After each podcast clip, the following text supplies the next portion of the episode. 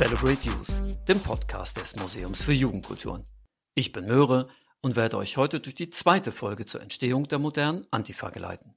In der ersten Folge haben wir uns zuvor das mit den gesellschaftlichen und politischen Rahmenbedingungen beschäftigt, die zur Herausbildung einer antifaschistischen Jugendkultur Ende der 1980er, Anfang der 1990er Jahre führten. Heute werfen wir einen Blick auf deren Ausdrucksform.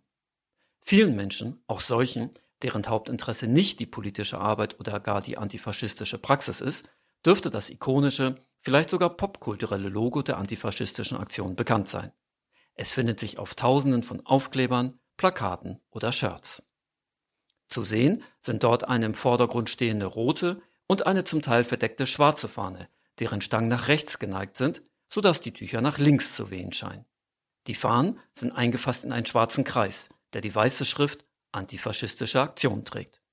Das Logo ist angelehnt an das Abzeichen der antifaschistischen Aktion aus dem Jahre 1932, welches den Kampf von KPD, SPD und weiteren politischen Kräften gegen den sich etablierenden Faschismus symbolisierte. Damals wehten zwei rote Fahnen, eine stand für die KPD, eine für die SPD, im linken Wind nach rechts. Der umfassende rote Kreis mit seiner weißen Aufschrift sollte einen Rettungsring darstellen. Das historische Abzeichen fand ab den 1970er Jahren in der linken Szene wieder durch kommunistische Gruppen Verwendung. Als die Autonomes aufgriffen, wurde eine rote durch eine schwarze Fahne ersetzt, um die anarchistischen und kommunistischen Spektren der sich neu formierenden Bewegung zu würdigen. Die Fahnen wurden gedreht, sodass die imaginäre Menschenmenge, die die Fahnen trägt, nun gegen rechts vorgeht.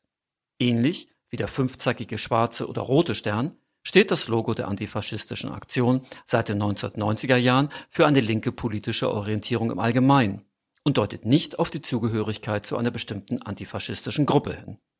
Anders war dies bei der schon erwähnten antifaschistischen Aktion bundesweiter Organisation AABO, deren Logo sehr wohl für Verbindlichkeit stand. Zur Gestaltung erklärte die AABO, Zitat, der Name antifaschistische Aktion wird mit dem Zusatz bundesweiter Organisation, kurz BO, geführt. Die von links nach rechts stürmenden Fahnen, rot, schwarz, sind dem Kreis entnommen.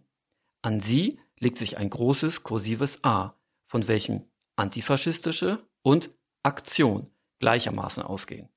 Darunter der Zusatz bundesweite Organisation. Zitat Ende. Um die historische Kontinuität antifaschistischer Politik oder die eigene kommunistische Positionierung hervorzuheben, verwenden einige Gruppen heutzutage wieder das Abzeichen von 1932. Kommen wir nun auf Aktivitäten zu sprechen, bei denen das Antifa-Logo vielfach gezeigt wird. Es geht um Demonstration. Genauer um ein Konzept, dessen Ursprung nicht allein auf die antifaschistische Praxis zurückzuführen ist, hier aber eine theoretische Fundierung fand. Der schwarze Block. In der öffentlichen Wahrnehmung scheint der schwarze Block nicht nur monolithisch, sondern vor allem gewaltorientiert wahrgenommen zu werden. Dabei wird übersehen, dass der schwarze Block vor allem ein prägender politischer, kultureller und ästhetischer Ausdruck der Antifa ist. Die Anwendung von Gewalt gegen Sachen oder Personen ist tief im politischen Selbstverständnis der Autonomen als eine mögliche Handlungsform zur Durchsetzung eigener Ziele verankert. Obwohl viele autonome Demonstrationen oder andere Aktionen in den 1980er und 1990er Jahren von Auseinandersetzungen mit der Polizei oder politischen Gegnerinnen geprägt waren, sollte Gewalt nicht zum Selbstzweck werden. Die Diskussion darum war ein wichtiges Thema innerhalb der gesamten linken Szene in der Bundesrepublik führten aber letztendlich nie zu einer gemeinsamen Position. Insbesondere aus feministischer Perspektive wurde das männliche Selbstverständnis des Straßenkämpfers als entpolitisierte Pose immer wieder kritisiert. Im autonomen Sprachgebrauch fand der Begriff der Gewalt selten Verwendung, da der eigene Aktivismus bewusst von stumpfer oder militärischer Gewalt unterscheidbar sein sollte. Zentral war hingegen die Betonung von Militanz. Thomas Schulze und Almut Gross fassen dieses Konzept in ihrem Buch über die Ursprünge, Entwicklung und Profil der autonomen Bewegung in einem Satz zusammen. Zitat Militanz ist aber nicht gleich Gewalt, sondern Widerstand gegen Herrschaft, Zwang, Dominanz und Unrecht, der nicht vom Bewusstsein und Ziel, die in einem Erfahrungsprozess entstehen, getrennt werden darf. Zitat Ende. Nicht nur durch ihren theoretischen Ansatz, sondern vor allem durch ihre Praxis gerieten die Autonomen ständig in Konflikte mit der Exekutive und Judikative, da sie das Gewaltmonopol des Staates stetig in Frage stellten. Um einer Strafverfolgung bei Auseinandersetzungen mit der Polizei zu entgehen, versuchten die Aktivistinnen die Ermittlung ihrer Identität durch Vermummung mit Tüchern oder Sturmhauben, sogenannten Hasskappen, zu verhindern. Diese Maskierung wurde jedoch 1985 ebenso wie die Nutzung sogenannter Schutzwaffen verboten und 1989 als Straftat eingestuft. Der Begriff der Schutzwaffe könnte zunächst missverständlich erscheinen, da einer Waffe gemeinhin ein offensiver Charakter zugeschrieben wird. Paragraph 17a des Versammlungsgesetzes definiert eine Schutzwaffe als ein Gegenstand, der dazu geeignet ist, Vollstreckungsmaßnahmen eines Trägers von Hoheitsbefugnissen abzuwehren. Als Schutzwaffen gelten beispielsweise Helme, Schutzbrillen oder Protektoren. Im Versammlungsgesetz findet sich in Paragraph 3 auch das Verbot, Uniform, Uniformteile oder gleichartige Kleidungsstücke als Ausdruck einer gemeinsamen politischen Gesinnung zu tragen. Wir werden sehen, dass die genannten Verbote allesamt auf den Schwarzen Block anwendbar sind. Der Schwarze Block spielte auch im Demonstrationskonzept der autonomen Antifa M eine tragende Rolle. Um aus der gesellschaftlichen Isolation autonomer Politik herauszukommen, setzte die Gruppe bei ihren Demonstrationen auch auf Bündnisse mit politischen Akteurinnen, die nicht im klassischen linken Lager beheimatet sind, mit denen aber thematisch fokussiert zusammengearbeitet werden konnte. Da die politischen Ziele und die Praxis der Antifa-M im Konflikt mit staatlichen Institutionen standen, musste stets mit einem Eingreifen der Polizei und möglicherweise daraus folgenden Auseinandersetzungen gerechnet werden. Ein Umstand, der auf Bündnispartnerin verständlicherweise abschreckend hätte wirken können. Aus diesem Grund wurde auf eine transparente Vorbereitung und eine verlässliche Durchführung der Veranstaltung Wert gelegt.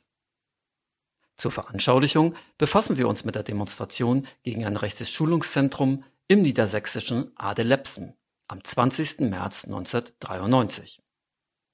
Das Demonstrationskonzept und das öffentliche Auftreten der Antifa-M wurden in den 1990er Jahren zu viel diskutierten Bestandteilen der antifaschistischen Jugendkultur und finden sich bis heute im politischen, kulturellen und ästhetischen Habitus von Aktivistinnen wieder.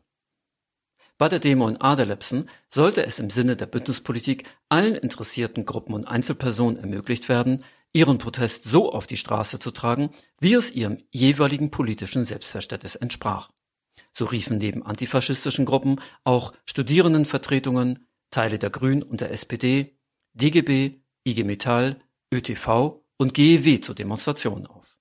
An der Spitze der Demo sollte ein ausgerüsteter schwarzer Block gehen. Darunter war zu verstehen, dass die Aktivistinnen vermummt und behelmt marschierten und Seile und Transparente um die Menge herumführten, um der Polizei einen möglichen Zugriff zu erschweren.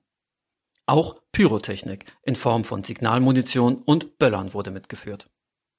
Zum geplanten Ablauf der Demonstration wurde Folgendes kommuniziert. Zitat Der schwarze Block wird sich, solange keine Aktionen der Polizei erfolgen, passiv verhalten, also nur dem Eigenschutz dienen. Es soll nicht versucht werden, das Haus zu stürmen und es werden keine Mollys fliegen.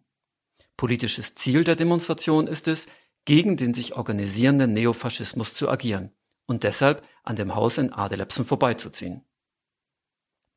Dieses politische Ziel bedeutet, dass selbstverständlich die Innenstadt von Adelepsen völlig unangetastet bleibt und dass es aus der Demonstration heraus keine Aktion gegen die Polizei gibt. Das Demokonzept soll dabei allen Demonstrationsteilnehmern bzw. Teilnehmerinnen die Sicherheit geben, dass sie nicht in Konfrontation hineingeraten, die sie nicht wollen. Oberste Prämisse bleibt für uns deshalb, dass wir Auseinandersetzungen mit der Polizei vermeiden wollen. Zitat Ende. Die Demonstration wurde, wie andere der Gruppe auch, nicht angemeldet. Die autonome Antifa-M wollte damit, wie mit jedem Aspekt ihres Handelns, die Frontstellung zum politischen System dokumentieren und das eigene Selbstverständnis als oppositionelle Kraft in den Fokus rücken. Dabei wurden auch ganz klar die eigenen kulturellen und ästhetischen Ausdrucksformen betont und wirkmächtige Bilder produziert.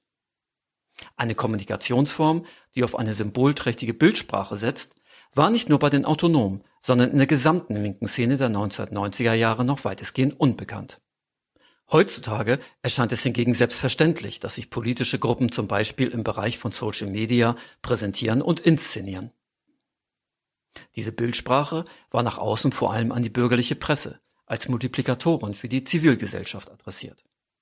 Bis dato beschränkte sich die Öffentlichkeitsarbeit linker Gruppen vor allem auf mehr oder weniger gut gestaltete Flugblätter und Broschüren, die sich an das eigene Klientel richteten.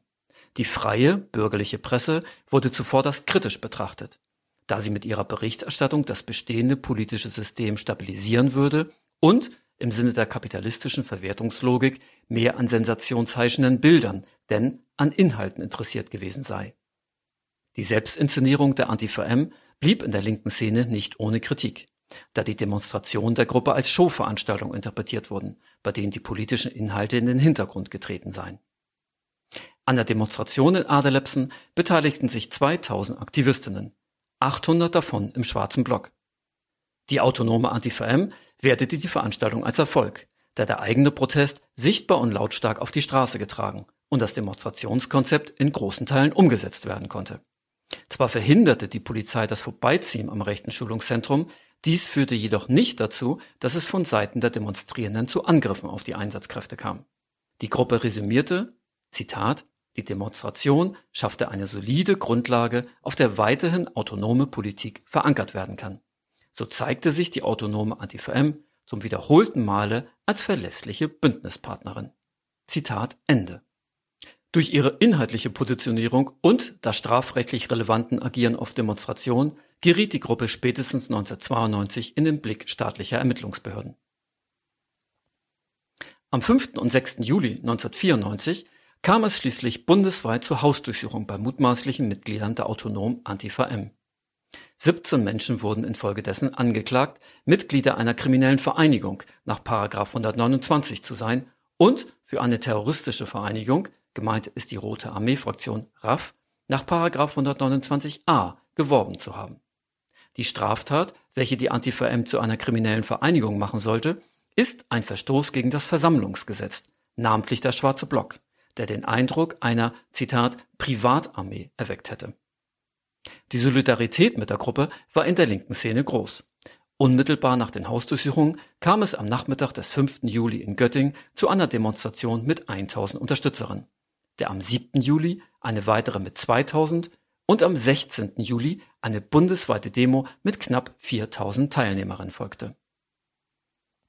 Die Verfahren wurden am 16.09.1996 gegen eine Zahlung von 51.000 D-Mark an die KZ-Gedenkstätte Mittelbau Dora eingestellt.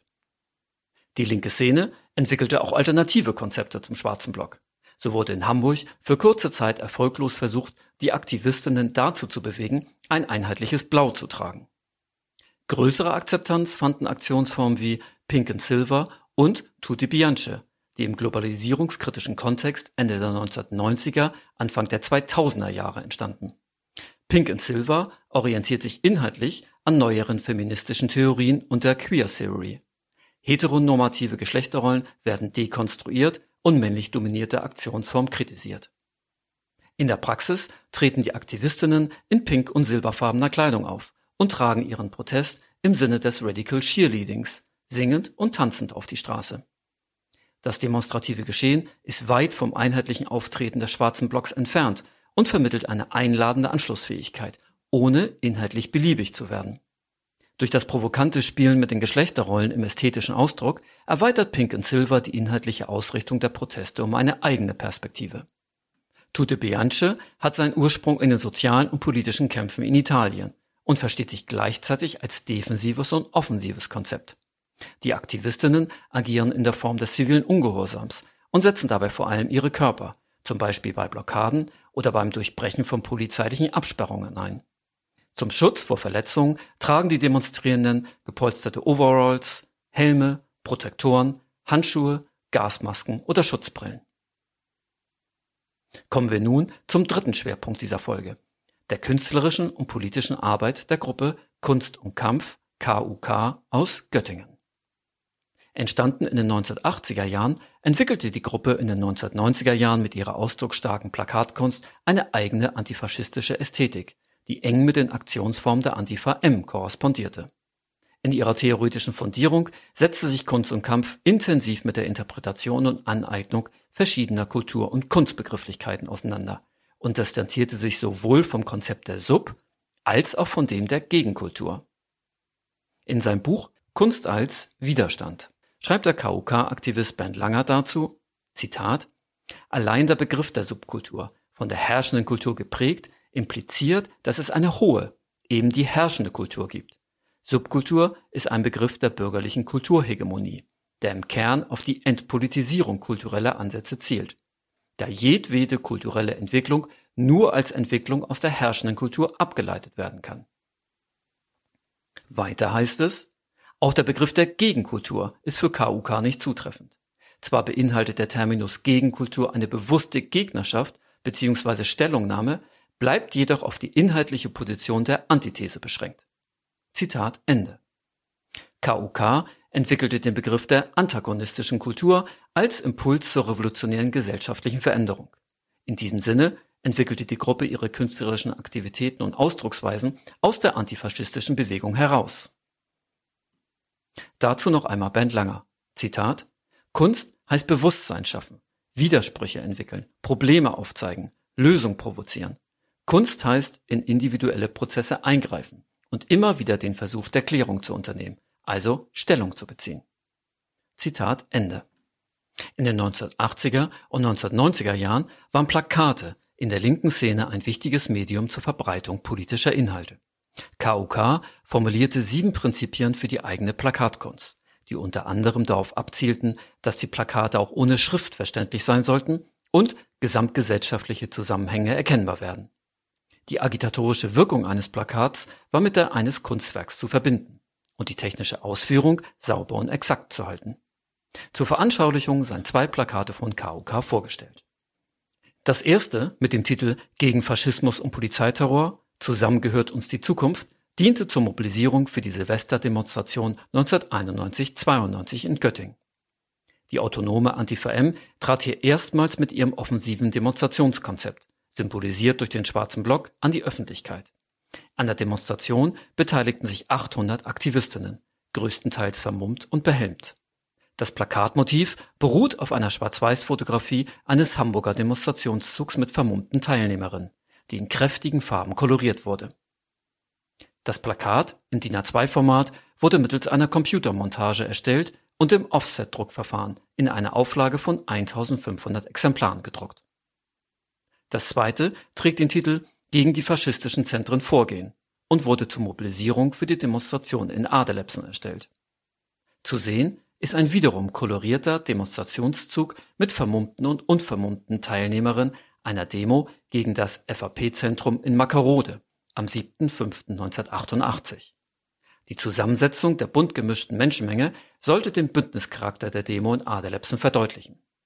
Im Zentrum weht die Fahne der antifaschistischen Aktion. Am rechten Bildrand erscheint passenderweise das rechte Schulungszentrum, welches zur Verdeutlichung mit Ruhen und einem NPD-Schild versehen wurde. Das DIN A2-Plakat entstand ebenfalls mittels einer Computermontage im Offsetdruck und hatte eine Auflage von 2000 Exemplaren. Wir werden beide Plakate in einer Galerie auf unserer Seite veröffentlichen.